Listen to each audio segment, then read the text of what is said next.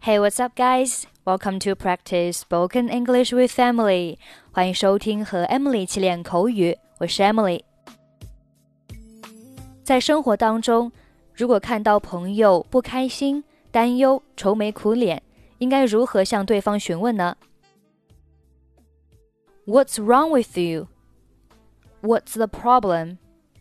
What's troubling you? 表示有什么问题吗？ 或者是有什么事让你困扰吗？What's on your mind？你在想什么？What's on your mind？What are you concerned about？你在担心什么？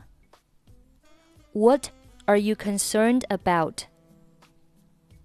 about？Why the long face？为什么板着一张脸 ？why the long face? Is everything okay? 一切都还好吗？Is everything okay? What's going on?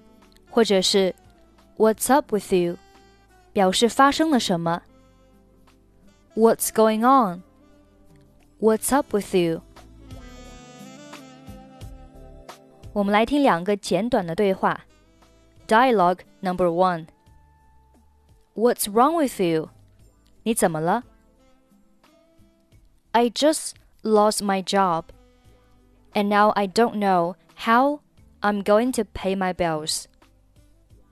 我刚刚丢了工作，现在不知道该怎么支付我的这些账单。You don't look too happy. What's up with you? 你看起来不太开心，你怎么了？I just took my midterm exam, and I think I bombed it. 我刚刚参加了期中考试，我觉得我考砸了。Okay, let's listen to today's conversation. 萨默斯夫人您好，我是李太太。 麦克现在还没有到家，我有点担心。请问他是什么时候离开学校的？Hello, Mrs. Summers. This is Mrs. Lee. Mike hasn't come home yet, and I'm getting a little concerned. What time did he leave school? 大约一个小时以前。 不过我觉得不用太担心，你知道男孩子吗？About an hour ago, but I wouldn't worry too much. You know how boys are. 是的，我明白，但是他通常只要步行三十分钟就能到家了。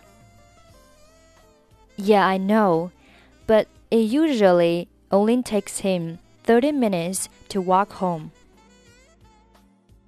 他可能中途去朋友家了。Maybe he stopped off at a friend's house. 可能是这样。哦，等一下，我好像听到开门了。Yeah, maybe you're right. Oh, wait. I think I hear the door opening now. Hello, Mrs. Summers. This is Mrs. Lee. Mike hasn't come home yet, and I'm getting a little concerned. What time did he leave school? About an hour ago, but I wouldn't worry too much. You know how boys are. Yeah, I know, but it usually only takes him 30 minutes to walk home. Maybe he stopped off at a friend's house. Yeah, maybe you're right. Oh, wait, I think I hear the door opening now. Okay, that's pretty much for today. 想要参与本期节目的跟读版本以及语音打分，欢迎您关注微信公众号“英语主播 Emily”，或者搜索抖音号“英语主播 Emily”，获取更多单词发音视频。I'm Emily. I'll see you next time. Bye bye.